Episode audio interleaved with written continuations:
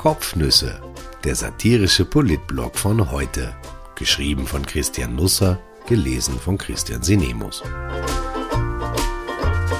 Heute ist der 16. März 2021.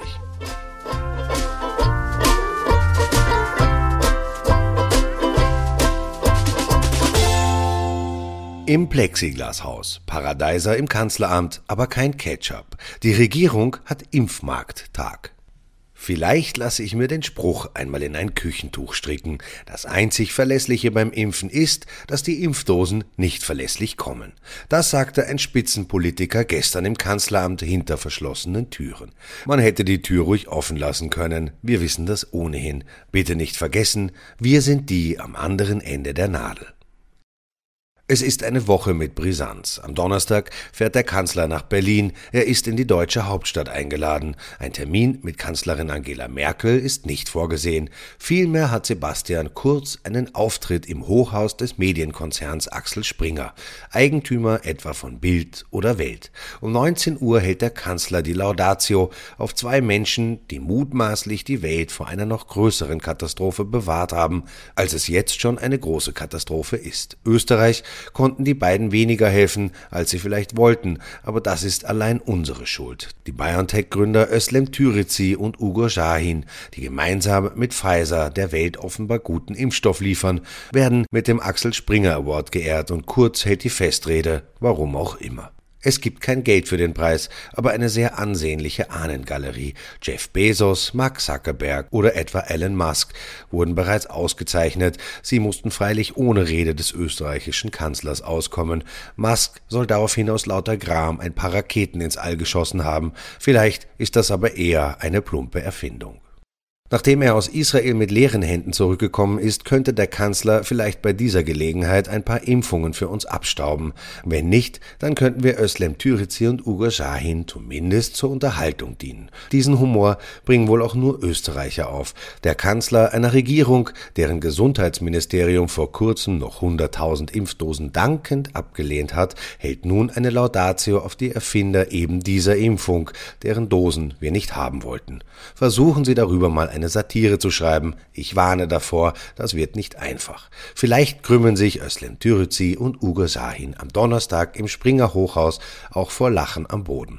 Wobei spaßig ist das alles längst nicht mehr. Es könnten nicht nur 100.000 Impfdosen gewesen sein, auf die wir großmütig verzichtet haben, sondern gleich 760.000. Diese Berechnung kursierte gestern Abend in Wien. 100.000, 760.000. Mein Gott, was macht das schon? Wir haben Glück, dass die Zahlen und Ziffern nicht längst eine Gewerkschaft gegründet haben. Die würde vor Reisen nach Österreich ausdrücklich warnen. Passt auf, bleibt weg, dort werdet ihr nur schlecht behandelt. Das Pfizer-Desaster ist umso bitterer, als uns AstraZeneca immer mehr zwischen den Händen zerrinnt. Zur Erinnerung, das ist jener Impfstoff, auf den wir maßgeblich gesetzt hatten. Deutschland, Frankreich, Spanien, Slowenien und Italien stoppten gestern vorerst die Verimpfung. Dänemark, Norwegen, Island, Bulgarien, Irland und die Niederlande hatten das schon davor gemacht. In 17 Ländern wird die britisch-schwedische Entwicklung vorerst gar nicht mehr oder nur eingeschränkt eingesetzt. In Österreich tagte gestern Abend das nationale Impfgremium und beschloss, die weitere Verwendung zu empfehlen. Vorerst. Ab heute berät sich die Europäische Arzneimittelagentur EMA erneut zum Thema. Ich darf das vorab kurz zusammenfassen.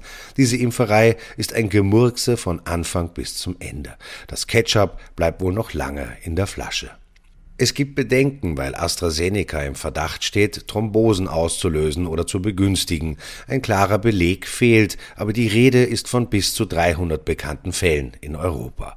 Vielleicht ist das aber auch nur die eine Seite der Medaille. Vorab, jede Impfung ist ein Risiko. Auch Autofahren oder die Einnahme der Pille birgt Gefahren für die eigene Gesundheit. In allen Fällen ist eine Abwägung zwischen Nutzen und möglichen Schäden zu treffen.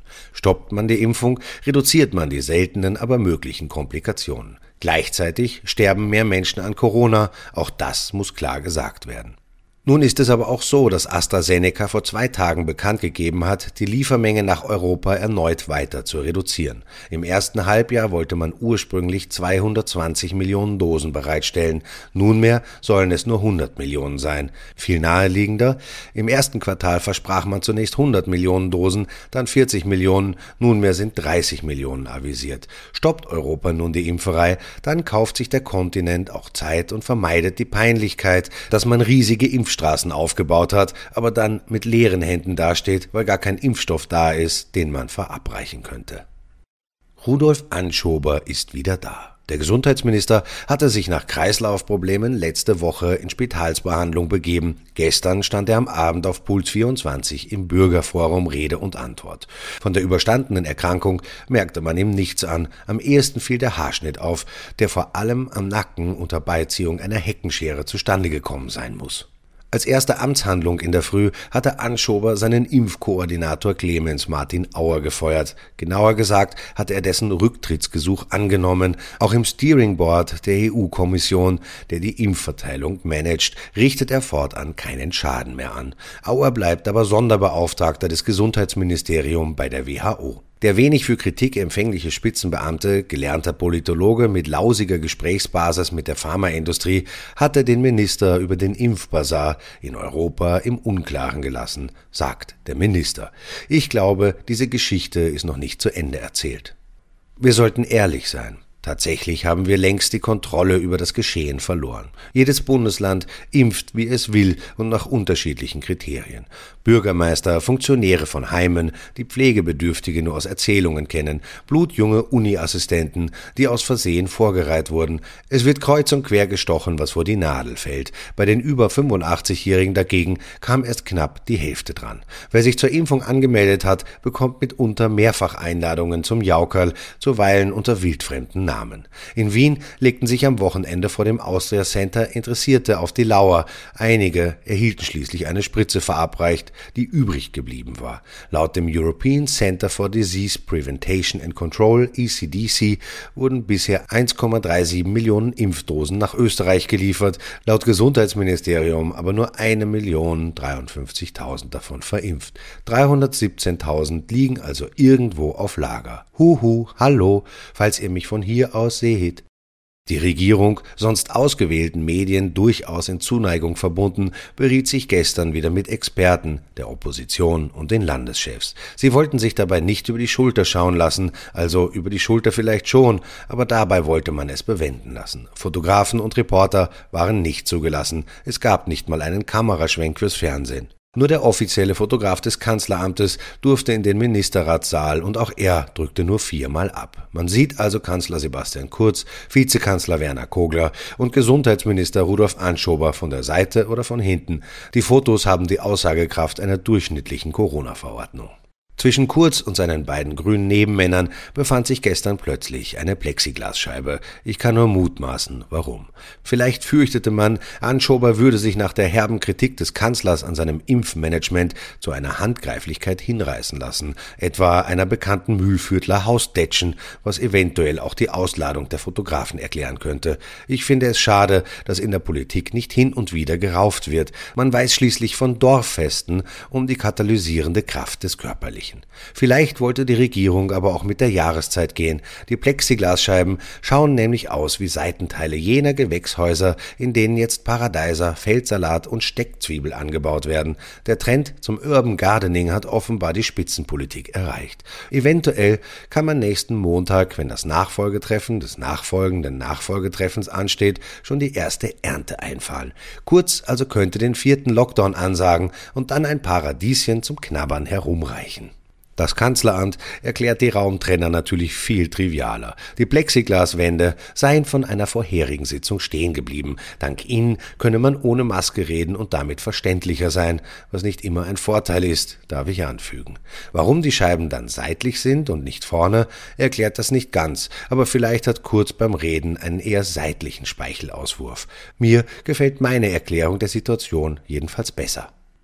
Die geheime Geheimsitzung gestern ging flotter vonstatten als jene der letzten Wochen. Das dürfte daran gelegen sein, dass nur ein Teil der Experten persönlich vorbeischaute. Der Rest ließ sich zuschalten. Die Landeshauptleute hatten noch größere Verluste zu verzeichnen. Hans-Peter Doskozil aus dem Burgenland nimmt traditionell nicht teil, weil er nicht bei Stimme ist oder die Stimme des Kanzlers nicht hören mag oder beides. Er ließ sich gestern ebenso vertreten wie Günther Platter. Nachdem ihn die Bayern zuletzt zweimal nicht durchreisen hatten lassen, fehlte der Tiroler Landeschef gestern gänzlich. Er hatte sich bei einer Skitour am Wochenende am Rücken verletzt. Schlimmer noch, er verlor bei dem Unglück auch zwei Zähne. Wurde zumindest bei der Sitzung erzählt. Sich als Osterhase zu verkleiden, könnte für Platter heuer jedenfalls mühevoller werden als sonst. Nichts für ungut, baldige Besserung. Inhaltlich war wenig Schmackes drin, Entscheidungen fielen keine, die Ratlosigkeit saß als unsichtbarer Gast mit am Tisch. Regionale Maßnahmen sind das Gebot der Stunde, die Ampeln können sich schon warm laufen. Der steirische Landeshauptmann Hermann Schützenhöfer zeigt die Grenzen auf. Wenn ich Weiz abriegle, muss ich 139 Zugänge kontrollieren. Er sieht die offenen Schulen und Kindergärten als Gefahr. Das sind die Cluster. So viel zum Thema, wie gescheit es war, das aufzusperren. Oberösterreichs Landeschef Thomas Scholz schoss sich auf Anschober ein. Ich erwähnte es schon. Von ihm stammt der Satz, das einzig Verlässliche beim Impfen ist, dass die Impfdosen nicht verlässlich kommen. Ich wünsche einen wunderbaren Dienstag. Vor ein paar Tagen durfte ich wieder mal Österreichs Bürokratie in voller Pracht ihrer Blüte erleben. Wir hatten erfahren, dass Wien Verkehrsschilder aus Bambus testet und recherchierten nach. Vor allem der Preis interessierte uns. Das ergab den folgenden Dialog. Was kosten denn die Bambusschilder? Das Doppelte der bisherigen Schilder. Und wie viel haben die bisherigen Tafeln gekostet? Unterschiedlich viel. Könnten Sie den Preis eines nennen als Beispiel? Nein, aber was ich sagen kann ist, dass die neuen Schilder das Doppelte kosten. Das Doppelte wovon? Vom Preis für die Metallschilder. Wie hoch ist der? Unterschiedlich hoch. Irgendwann haben wir das Gespräch höflich beendet. Einfach so. Unser Wissen hatte sich da aber schon verdoppelt. Mindestens.